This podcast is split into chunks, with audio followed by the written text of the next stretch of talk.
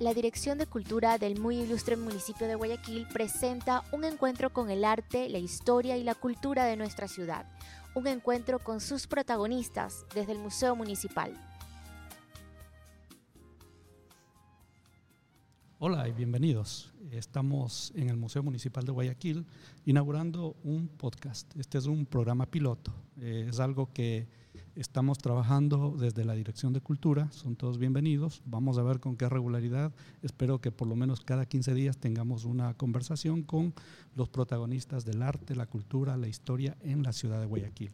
El día de hoy tenemos como invitada especial a Diana García, mejor conocida como Diana Gardeneira. Diana Gardeneira ganó el Salón de Julio de este año, la sexagésima edición.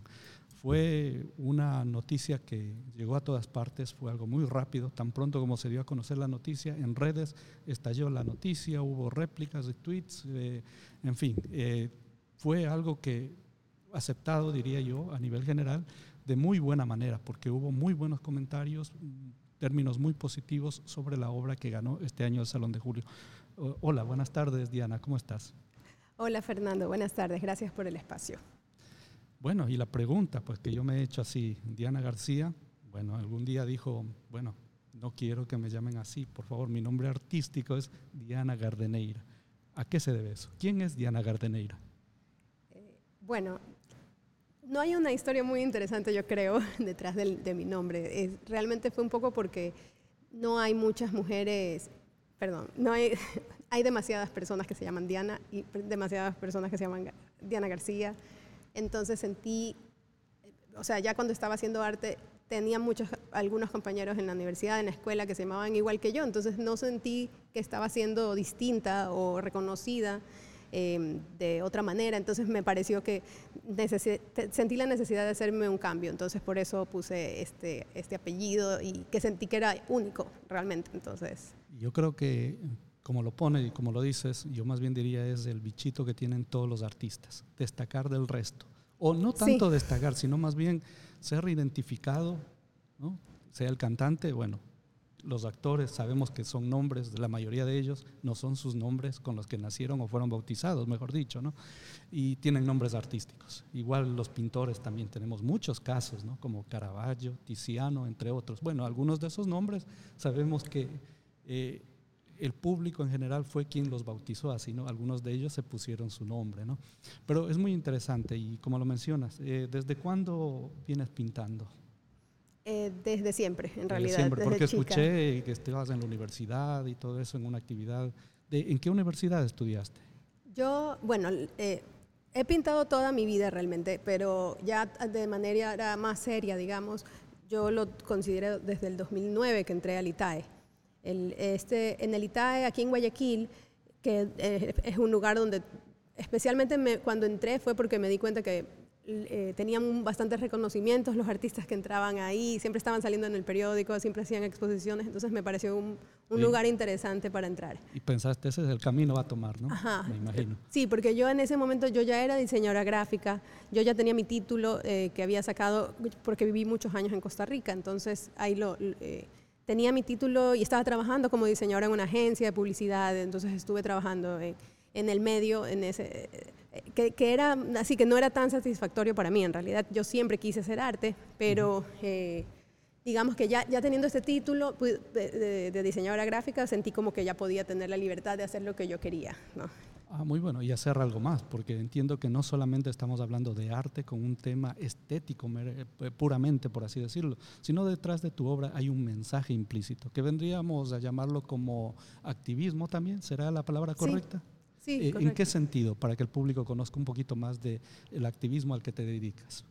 Sí, bueno, este, esto bueno, surgió justo cuando terminé el ITAE, eh, en el 2014 me gradué de tecnóloga en artes visuales y quise, eh, dos años después más o menos, eh, mi, recorrido que me lleva al activismo tiene que ver con esa transformación hacia el feminismo. Eso fue, entonces, esos dos años, entre el 2014 y 2016, que ya luego entré a la Universidad de las Artes para sacar una licenciatura en artes visuales, yo ya era fue una etapa en la que estuve leyendo mucho, investigando sobre muchos temas y sin darme cuenta. No, no, no es como que yo dije, eh, ¿qué será esto? Voy a, ver el feminismo y, leer todo sobre eso, pero mm, coincidencias, yo no sé cómo, fue como que iba leyendo estos temas, por ejemplo, la violencia. Eh, obviamente las redes sociales hacen que estos temas de violencia sean más mediáticos, más que lleguen a todo el mundo. Entonces, también conocerlos me indignaba mucho.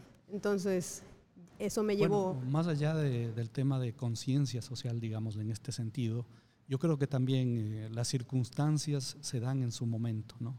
Y parece que a veces no es tanto, diría como uno dice, uno estuvo en el lugar equivocado a la hora equivocada. No, más bien yo a veces pienso que es todo lo contrario. Uno en la vida va encontrándose los lugares donde tiene que estar ¿no? y con las actividades que tiene que estar. Lo que pasa es que algunos a veces tardamos un poco en darnos cuenta que, ah, esto es lo que tenía que hacer. Y alguien así me decía hace años, recuerdo, ¿no? y, de la mano vienen las oportunidades, como dicen ahí. Pero hay que saberlas identificar, porque puede pasar por tus narices, pero si no la identificas, se fue. Y una vez que se fue, difícilmente venga otra oportunidad más como la que se fue. ¿no? E, es muy interesante ese punto de vista. Eh, bueno, sobre la obra, hablemos de la ganadora del Salón de Julio de este año. Eh, un título que estuve leyendo en la prensa por ahí, que en un principio tú dudaste si lo ibas a llamar, con el título que tiene. ¿no? Para aquellos que nos están escuchando y la obra eh, saben cuál es su nombre, pero aquellos que no saben, su obra se titula Cojuda acepta mi halago. Y, lo, y dice mucho. De hecho, hay un mensaje detrás de la imagen, pero el mensaje viene y nace de la experiencia, me imagino, del día a día. Y también recordaba que, leía en algunas de las entrevistas para la prensa local que muchas son experiencias tuyas como mujer. Sí, Sí, sí, y, también que igual las mías se quedan cortas al lado de otras mujeres, que, porque a mí no me dijeron, cojuda, acepta mi halago, se lo dijeron a una chica que yo hice, cuando hice una encuesta eh, anónima por internet, entonces ahí pedí qué era lo peor que les habían dicho y me, me, dieron unas historias tan de terror que para mí no, o sea, yo no podía creerlo. A mí lo peor que me habían dicho, bueno, yo no puedo decirlo aquí al aire, pero, pero no, no me han dicho cosas tan tan potentes como otras mujeres. Entonces sentí la necesidad de que todos supieran que todas estamos pasándola mal. O sea, ser mujer en Guayaquil no es nada fácil. Y de hecho, o sea, también viniendo para acá, caminando hacia el museo todos los días porque he ganado este salón y los medios me piden estas entrevistas y esto, me ha tocado también vivir más de cerca la violencia, por, o sea, más seguida, porque no, no, entiendo por qué, estando cerca del municipio, no tenemos esa seguridad las mujeres de caminar. O sea, todos los días me han acosado, me han dicho cosas. Este, y por último me estaban diciendo ¿no? que yo me, me, exalto mucho. Cuando yo pido respeto, le digo a la persona, oiga, ¿qué le pasa? ¿Por qué me está hablando de esa manera? No tiene que referirse a mí así. Porque ahora yo no me quedo callada. O sea, ahorita yo estoy en un momento en el que hacer este tipo de obras me han empoderado. Escuchar a otras mujeres que son sobrevivientes de cosas peores, me han empoderado a pelear de vuelta, que estas personas que hacen esto digan, ¿sabes qué? No, yo no soy, que sea, yo puedo ser la loca, a mí no me importa, pero yo no puedo quedarme callada. Entonces, ahorita estando en este espacio, siento, no sé, como que puedo, quizás hay policías por allá y podría yo decirle, vea, él les está portando mal, pero igual, ¿qué puedo hacer? Las leyes no me amparan, no nos amparan a, ninguna. Es terrible. Y de hecho, yo creo que ha mencionado una palabra clave, ¿no? Eh, no me quedo callada, ¿no? Y, yo creo que en todos aspectos de la vida, yo creo que es esencial eso. E, en mi experiencia, no hablando del tema de, del que estamos tratando, sino a nivel general, diría yo. A veces sucede que uno, por quedar bien, dice sí. Hay que también aprender a decir no. y, y, no solamente por el hecho de quedar bien o del que dirán o de que se vayan a sentir ofendidos o no, o que digan que uno está loco, no, pero a veces uno tiene que, hacerse respetar, ¿no? Y en eso yo coincido, ¿no? Hay que saber decir no, o por lo menos no quedarse callado. Porque si una vez que te quedaste callado, pues estás aceptando eso, ¿no? Y es como que te queda ya eso en, tu ser y, vas por ahí callado y aceptando todo lo que, lo que sucede o te digan, o, algunos dirán, no, es que pongo una barrera e ignoro todo esto, pero yo creo que muchos de los problemas sociales que tenemos en la actualidad eh, podríamos empezar a cambiar, ¿no? Como tú has dicho, si hablamos. Y ahí es el punto de partida. Y eh, especialmente con el nombre de esta obra, para que justamente vean otras mujeres que este tipo de, insultos así como yo, no, yo estoy diciéndolo y gritándolo a la gente, o sea, devolviéndolo eh, este, este, el nombre de la obra, también otras mujeres pueden sentirse como un poco más, que, que se animen a hablar, que no dejen de, de, de denunciar, que es lo que necesitamos, porque ellos están saliendo con las suyas por eso. Eh, cambiando un poquito de tema sobre la obra que estuvimos aquí tratando, ¿cuál fue tu, tu experiencia, digamos, eh, hace 15 días, no, hace 10 días aproximadamente estuviste aquí en este mismo lugar, en la sala del Museo Municipal, y hubo un pequeño conversatorio, era el aniversario de Iniciativas Culturales de Guayaquil, ¿no? Uh -huh. eh, ¿Cómo te fue? Eh, ¿Cómo viste a la gente tratando el tema? ¿Hubo alguien que de pronto estuvo o no estuvo de acuerdo con, con tu propuesta? O, cuál fue tu experiencia en general? Eh, bueno, en ese conversatorio específico estuvo la gente, eh, o sea, realmente fue un espacio muy valioso para poder conversar de estos temas y, justamente de, sí, de socializarlo, de, de, desahogarnos, de poder este, decir esto, es, incluso salían estos estereotipos de género, de hombres y mujeres que cargamos y de, y de cómo tenemos también que, que cumplir para que la sociedad nos acepte. Entonces, sí, fue que como todos pudieron decir todas sus opiniones desde sus propias experiencias de, de, vida, entonces realmente fue algo como muy positivo y además le, me dijeron que, que, es necesario, que, que, sería necesario seguir haciendo este tipo de, de, espacios, de conversatorios, porque acerca el arte a las personas. Acerca el arte y además crea conciencia, digamos, uh -huh. ¿no? o, o, despierta la conciencia, digamos, ¿no? uh -huh. en ese sentido, porque a veces uno puede vivir una realidad en la cual puede estar uno pensando que, bueno, pues las cosas son así, pero en realidad pueden cambiar, ¿no? Uh -huh. Y a veces el cambio empieza por uno mismo, como dice, abriendo los ojos y hablando, ¿no? Uh -huh. Conversando con otras personas y escuchando. Y escuchando también, claro, siendo, digamos, empáticos, ¿no? Eh, vamos a cambiar un poquito del tópico y quería preguntarte un poquito más sobre tu técnica artística, ¿no? Procedimientos. ¿Siempre has trabajado con este tipo de soportes, de de, lienzos o de, llamémosle, técnicas mixtas? ¿Cómo, cómo calificarías todo esto? ¿Cuál es tu, tu, proceso pictórico, digamos? Sí, siempre he trabajado con técnicas mixtas, me encantan, desde que, desde que me di cuenta que todo era posible, este, no sé, que no solamente uno tiene que estar pintando y ya está, sino que, o sea, es, y eso que este cuadro no tiene los materiales que le he puesto a otros. En realidad, igual este cuadro es parte de un proceso. Yo, yo vengo trabajando, el primero que hice con esta composición de, de, de vestidos fue en el 2016.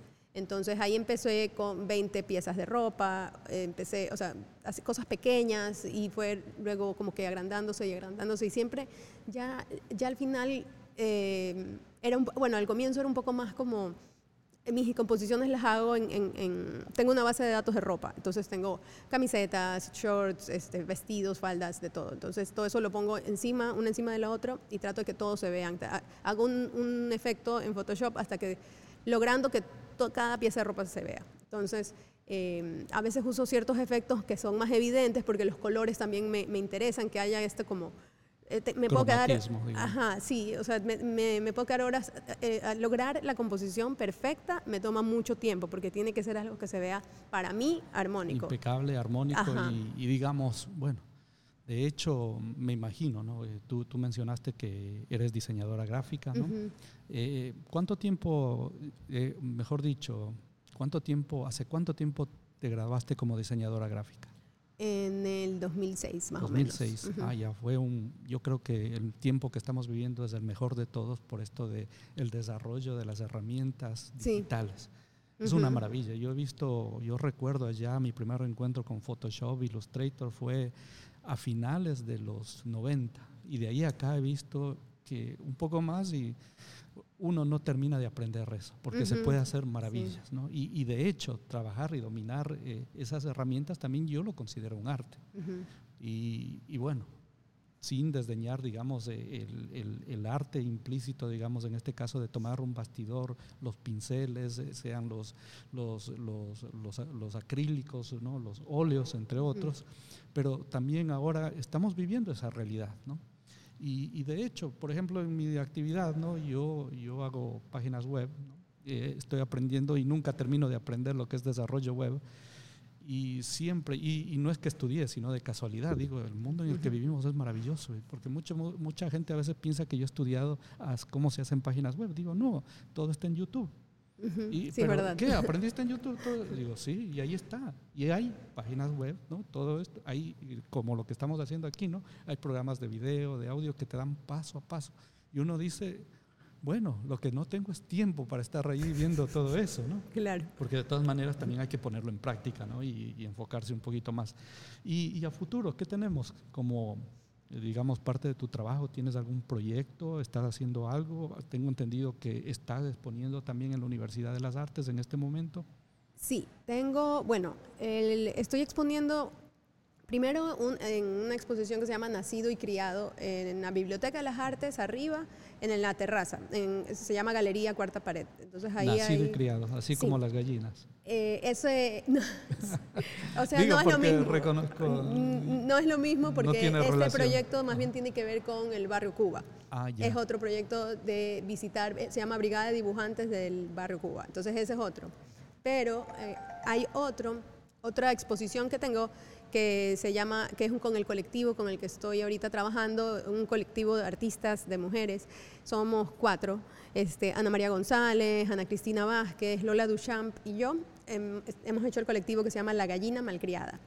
Entonces con este colectivo... Por eso mencionaba lo de la gallina. Es feminista. Entonces lo que hicimos fue más bien una exposición de aniversario, porque cumplimos un año de trabajo, de hacer talleres abiertos, donde tratamos de crear conciencia de que, en, que hay arte en Guayaquil femenino, que sí hay mucho talento y que nos están dejando un poco de lado. Entonces queremos resaltar a todas estas eh, creadoras que están trabajando cosas increíbles. Entonces tenemos a 20 artistas que están desde todas las ramas, porque también tenemos desde la literatura, o sea, escritora, poeta, poetisas, este, tenemos tatuadoras, eh, hacen arte urbano, ilustradoras, este, de todo. Entonces, chef pastelera también tenemos una. Entonces, eh, hay de todo. Hay de todo. Y Inclusive hacen arte con los pasteles, me imagino. o sea, bueno, hay el arte de la pastelería, también diría yo. Es un arte completo, ¿no? Exactamente. En, los programas de televisión de esos de cable hay un programa, no, no sé el nombre, no recuerdo, que es dedicado exclusivamente a hacer obras de arte con, con pasteles. Hay un montón así, sí, sí, sí. Es Pero hay, de todo. Entonces, bueno, esta exposición.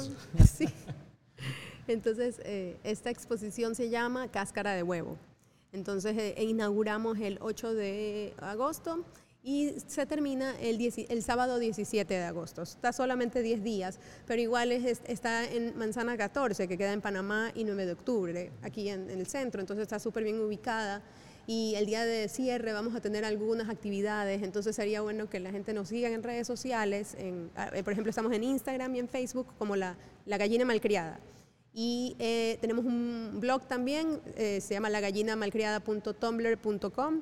Entonces ahí estamos posteando todo como el programa de, actividades que se van a hacer. Pero el sábado va a estar súper chévere el, cierre para terminarlo con una fiesta. Bueno, eh, me imagino que estoy invitado también, ¿no? Por supuesto, están todos invitados. trataré de estar ahí.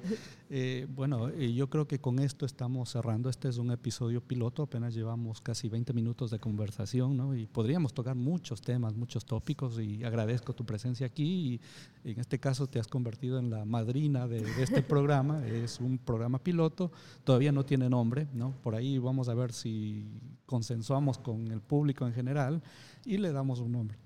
Va a estar disponible en una plataforma, voy a ver, eh, sí, será a su debido tiempo anunciado cuando ya esté en los Apple Podcast.